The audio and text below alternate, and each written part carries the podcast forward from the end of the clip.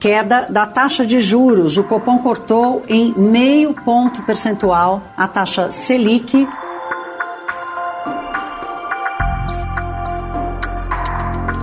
Após três anos de sucessivas altas e de um ano no patamar de 13,75%, a taxa básica de juros do Brasil caiu 0,5%. A decisão foi tomada pelo Comitê de Política Monetária do Banco Central, o Copom, tão criticado pelo atual governo. Qual é a explicação da gente ter um juro de 13,5% hoje? O Banco Central é independente, a gente poderia não ter nem, nem juro. Mas o ministro da Fazenda, Fernando Haddad, preferiu dizer que foi o diálogo que possibilitou a queda na taxa de juros. E é assim que se constrói. A gente vai dialogando, vai trocando impressões, informações, dados, sensibilidades e vai construindo um caminho comum. Eu sempre elogiei as instituições brasileiras, que essas conquistas que vêm acontecendo são fruto de muito diálogo. E esse diálogo resultou, esse diálogo técnico que eu insisto, absolutamente de natureza técnica, resultou nesse placar apertado, né, é, que foi de 5 a 4, mas em proveito de uma, de uma queda já inicial de 0,5%.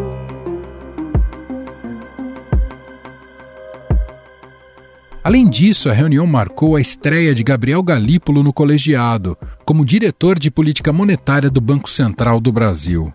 Considerado a voz do governo dentro do Copom, o ex-braço direito do ministro da Fazenda, Fernando Haddad, foi fundamental para essa queda da Selic. Todo mundo quer baixar os juros. Todo mundo quer baixar os juros. Ninguém. Eu tenho convicção que toda a diretoria do Banco Central não tem nenhum tipo de satisfação, nem profissional, nem pessoal, de ter um juros mais alto. Tenho absoluta convicção disso. Eu acho que o que vem sendo feito pelo, pela, pela Fazenda é tentar criar um ambiente para que o mercado possa colocar os preços da maneira adequada e que o Banco Central possa sancionar essa redução de juros.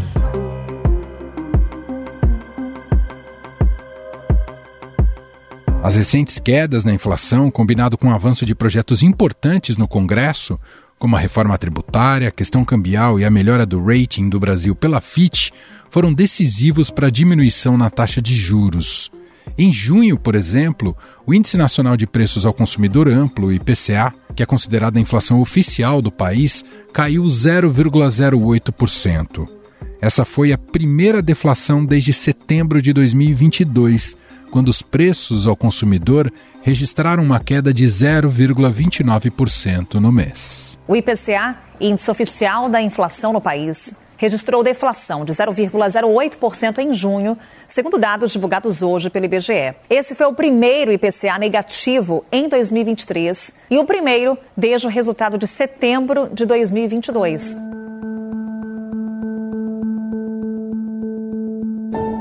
Até por isso, o governo esperava uma derrubada ainda maior, de 0,75%.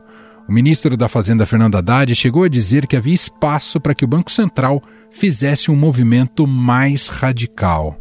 Então, hoje o mercado está pendendo mais para meio do que para qualquer outro número. Lembrando que tem gente do mercado apostando, inclusive, num corte de 75 pontos. Eu penso que as perspectivas são muito boas, não é por outra razão que não seja o retorno para a sociedade do esforço que a sociedade, por meio de seus representantes, já fez nos primeiros seis meses desse ano.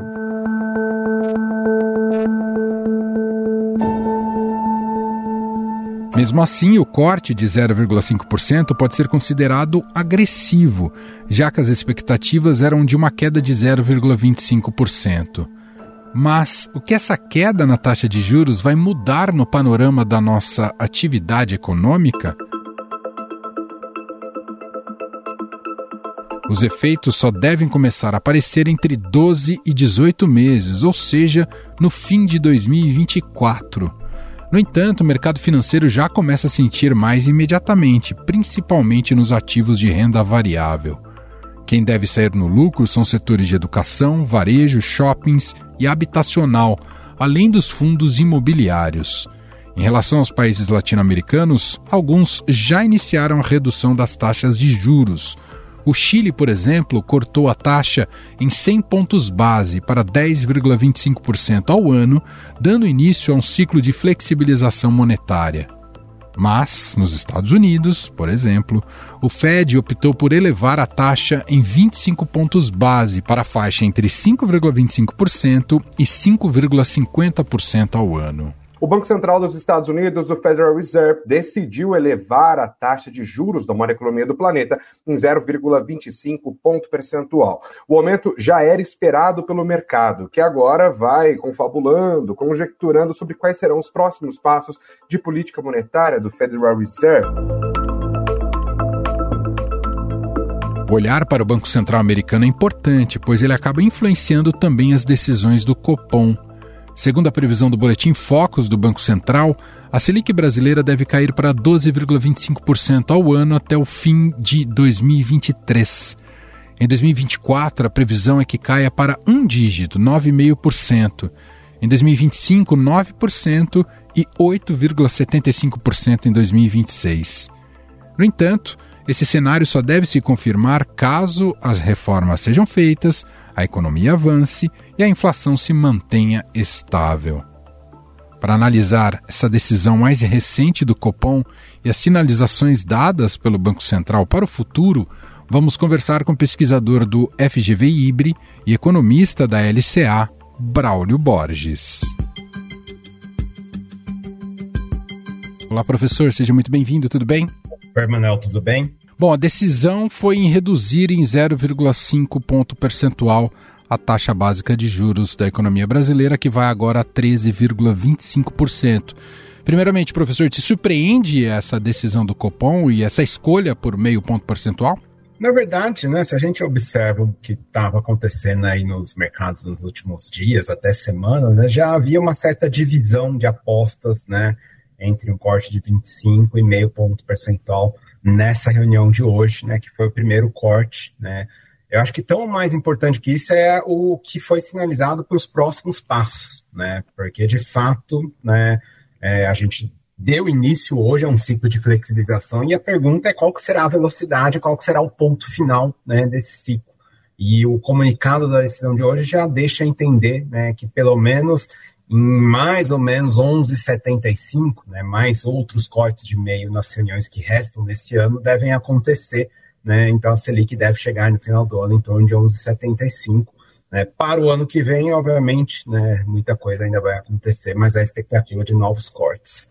Bom, para a decisão desta quarta-feira, não foi uma decisão unânime ali entre os votantes do Copom. Inclusive, o voto de Minerva foi do próprio presidente do Banco Central, Roberto Campos Neto. Na sua visão, o fato de não ter sido unânime, que não é muito comum nas decisões do Copom, isso mostra ainda uma desconfiança, apesar das sinalizações para as próximas reuniões, mas mostra ainda uma desconfiança em relação ao nosso contexto macroeconômico, professor? Na verdade, essa, essa, discussão da unanimidade no Copom é uma coisa que até já escrevi alguns textos, alguns artigos junto com um colega meu, Ricardo Barbosa, né? Porque de fato é incomum, mas o, também é incomum ter unanimidade, como a gente vinha observando no Brasil há muitos anos, né? E a gente via que era uma unanimidade, em certa medida, fake, né? Porque a gente via que tinha dissenso, tinha discussão, tinha um balanço de riscos colocados, enfim, né? Então, é, é, é, essa questão da, da, da, ausência de unanimidade hoje, acho que é até um instrumento importante de comunicação da política monetária. Me lembra dos de 10, 15 anos atrás, quando tinha um viés, né? Era política monetária, reduziu, aumentou o juro e tem um viés, né? Você sinalizava os passos para as próximas reuniões. Né? Então, nesse sentido, eu acho que é, volta a ser um instrumento né, de, de é, política monetária, a própria retórica, né, o próprio placar, a comunicação, enfim, isso ajuda a reduzir um pouco aí a divergência de, de aposta, pelo menos para os próximos passos até o final deste ano. Uhum. Sobre o timing, né? Nessa reunião de agosto, decidir pela redução depois de três anos né, ou de manutenção ou de, ou de, subida da nossa, da nossa taxa básica de juros, porque evident, evidentemente isso será terá muito uso político essa redução, né, pela pressão que o governo fez em relação ao Roberto Campos Neto e ao Banco Central. Mas na sua visão, professor, o Banco Central foi responsável e acerta no timing do momento da redução? Eu acho que é importante, essa pergunta é importantíssima, né, para as pessoas não ficarem achando que isso foi uma redução artificial, né? De fato, o timing parece ser o adequado. Vamos lembrar, primeiro, que houve uma decisão sobre a meta de inflação agora no final de junho. Né? E eh, essa era uma coisa que estava pendente, se a meta ia ser revisada ou não. Isso estava, inclusive, gerando desancoragem de expectativas em prazos mais longos. Era um dos, dos argumentos usados pelo Banco Central para né, é segurar a Selic. Né? E houve essa decisão, tirou-se de cena nessa incerteza. Né? É, então, temos isso né, é, contribuindo para esse início de corte hoje. Temos também o próprio cenário inflacionário. Né? Não só a inflação passada né, que está agora correndo em pouco mais de 3% né, em 12 meses. Acho que a inflação passada, corrente né, dos últimos meses, mostrou um alívio importante, mas tão mais importante que isso é a inflação prospectiva. Né? Se a gente volta no começo desse ano, Emanuel, é, a inflação 12 meses à frente, projetada ali pelos analistas né, de mercado, chegou a encostar em 5,7%, 5,8%, e hoje ela está em torno de 4%. Né? Então, houve sim né, uma redução considerável, né, de 1,6, 1,7 ponto percentual da inflação esperada. E o Banco Central, obviamente, sempre né, calibra a política monetária olhando para frente. Né? Então, de fato, o time parece é, adequado. E vamos lembrar também de um outro aspecto, né, é, sei que já estou falando demais, mas vamos lembrar que uma Selic de 13,75 né, corresponde a uma postura de política monetária muito contracionista. Né? A estimativa que eu faço é que hoje o juro, a Selic de equilíbrio, a Selic neutra para o Brasil hoje, está em torno de 8,8%, 9% ao ano em termos nominais. É um juro real de 4,5%, com uma inflação esperada em torno de 4%. Né? Então, uma Selic de quase 14% para um juro neutro né, de 9%, né, a gente tem um grau de, de, de, aperto da política monetária que parece ser desnecessário, uma vez que a inflação né, já está né, mais perto, perto, da meta no horizonte relevante, né, uma vez que a gente já tem visto a atividade econômica dando sinais realmente de perda de fôlego aí nos últimos meses, depois da surpresa do começo do ano. Né. Então, assim, eu não, não, não acho que o timing realmente é, é ele é, teve essa conjunção de fatores realmente conspirando a favor de, dessa redução ter sido iniciada hoje. Como o senhor indicou, a sinalização é tão ou mais importante até do que esse corte de meio ponto percentual anunciado nesta quarta-feira. Nesse sentido, os impactos para ambiente econômico e para que possa haver mais investimentos produtivos no país, isso tem de ter uma resposta rápida ou ainda demorada, professor? Isso tem um pouco a ver com o que eu acabei de dizer, que é essa questão do grau de restrição da política monetária. Né? Então, enquanto a Selic estiver acima de 9%, né, grosso modo, né, ela continuará em terreno contracionista ou restritivo, ou seja, freando a atividade econômica, freando a concessão de crédito. Né? Então, né, é, o, o, impacto sobre a atividade econômica vai depender da velocidade com a qual né, o Banco Central vai é, é, levar a Selic né, desses 13,25, que ela agora já foi reduzida hoje, para perto desses 9%. Né? Se a gente olhar essas projeções a expectativa é que a Selic iria encerrar 2024 em torno de 9,5%. Então, a gente ainda estaria um pouquinho né, acima desse patamar de Selic neutra. Talvez agora né, haja uma reavaliação, né, uma vez que na minha, a minha impressão né, é que o Banco Central está sinalizando que pode chegar perto desses 9%, um pouco mais rápido né, do que se vislumbrava antes. Na, ah, nas declarações que o ministro da Fazenda, Fernando Haddad, fez logo após ah, ter saído o comunicado do Copom, ele ressalta muito um, o aspecto do diálogo institucional entre Ministério da Fazenda e Banco Central, que agora tem a sua independência. Queria que o senhor eh, avaliasse esse, esse, esse sentido. O, o Haddad fala em um novo momento institucional do país né, visto com o que uhum. se passou no último governo com o governo Bolsonaro. Como é que se dá essa relação hoje? Ela de fato está alterada entre Banco Central e, e, e a equipe econômica?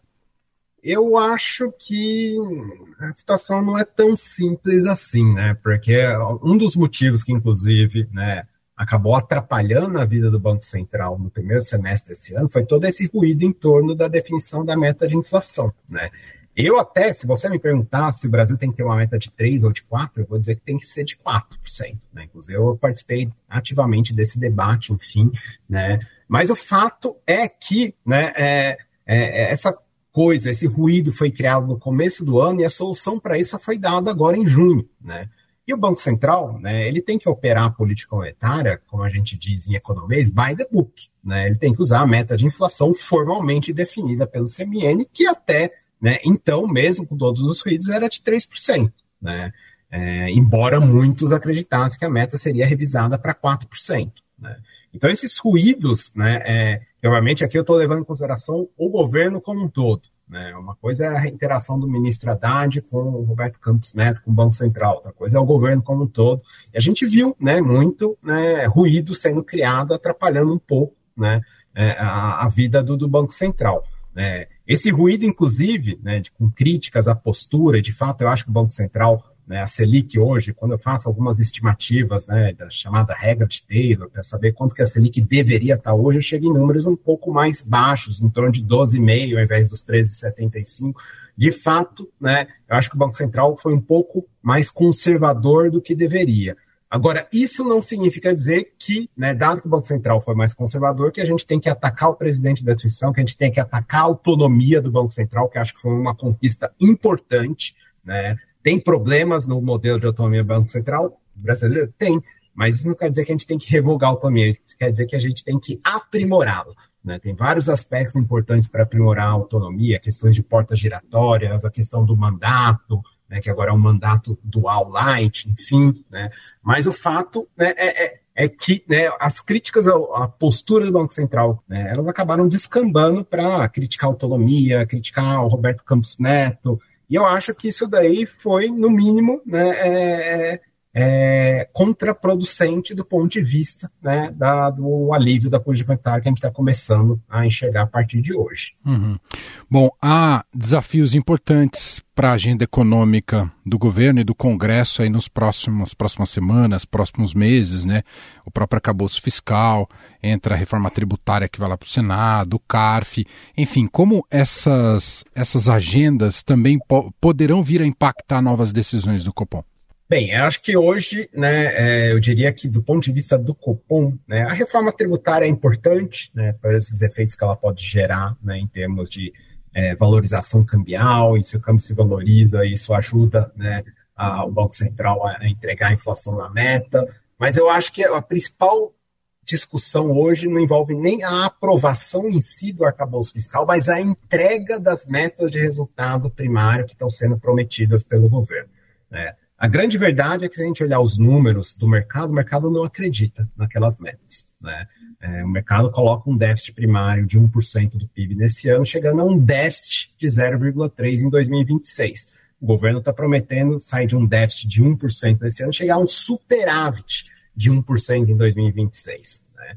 Então, o mercado não está acreditando. Seja por né, é, achar que as medidas que o governo anunciou né, ou já sinalizou não terão toda essa potência fiscal em termos de volume de receitas né, geradas, né, seja porque né, acreditam que o, o, governo realmente não vai entregar. Né. Então, é, hoje, né, acho que do ponto de vista da política monetária, né, acho que o mais importante vai ser a execução da política fiscal, né, e não a regra fiscal, né, o arcabouço, que isso já é dado, vai ser aprovado, enfim, né, agora nas próximas semanas, inclusive, tem que ser aprovado, porque tem o um projeto né, de é, lei né? orçamentária, né? isso, que tem que ser enviado até o dia 31 de agosto, até o final de agosto, né? Mas acho que agora a, todas as atenções se voltam né, para a execução da política fiscal, para ver se de fato a gente vai estar caminhando, por exemplo, para um déficit próximo de zero no ano que vem. Uhum, perfeito. E só para a gente concluir, professor, qual o impacto que essa redução da, da taxa básica dessa quarta-feira, desse meio ponto, tem para o mercado de ações, o mercado mais especulativo? Não, com certeza, né, ela ajuda, né, acho que não só como a gente já disse aqui antes, mais importante do que a decisão de hoje é o que ela sinaliza aí para os próximos meses, até meados do ano que vem. Né? É, ela começa a tirar cada vez mais a atratividade da renda fixa. Né? Os papéis pré-fixados, primeiro lugar, né? os papéis pós ainda vão ganhar uma Selic alta por mais alguns meses, enfim, mas os papéis pré e alguns outros papéis né, de renda fixa começa a perder atratividade, né, e nesse balanço entre risco e retorno, naturalmente que os ativos né, de renda variável começam a ficar mais atraentes. Né. Então, nesse sentido, é, é, é que é, a gente pode ver, sim, isso como um certo estímulo né, para a bolsa, mas a bolsa depende de muitos outros fatores, né? É, a Selic é, é, um deles, né? Eu acho que é um ingrediente importante, mas eu diria que né, não é o mais importante né, nesse contexto todo, né? De é, economia global, né? Crescendo pouco, discussão de reforma tributária aqui no Brasil, é, dúvidas quanto à entrega das metas fiscais, né, questão de agenda de é, é mudanças climáticas, podendo trazer investimentos vultosos para a economia brasileira, tem muitas outras coisas aí competindo para impactar a renda variável. Mas ainda, sim, Selic caindo é uma boa notícia né, para o mercado de ações para renda variável como um todo. Muito bem, nós ouvimos aqui o pesquisador do FGV Ibre, economista da LCA, Braulio Borges, analisando essa decisão do Copom em reduzir em 0,5 ponto percentual a taxa Selic, agora em 13,25%, e o comunicado dando sinalizações também para as próximas decisões, mais três reuniões ainda neste ano de 2023. Professor, muito obrigado aqui pela entrevista e até uma próxima. Obrigado, Manuel. Até uma próxima. Um abraço.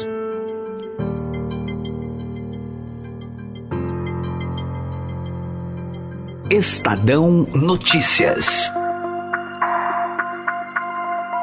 E este foi o Estadão Notícias de hoje, quinta-feira, dia 3 de agosto de 2023. A apresentação foi minha, Emanuel Bonfim. Na produção, edição e roteiro, Gustavo Lopes, Jefferson Perleberg e Gabriela Forte. A montagem é de Moacir Biasi. E o nosso e-mail podcast@estadão.com. Um abraço para você e até mais.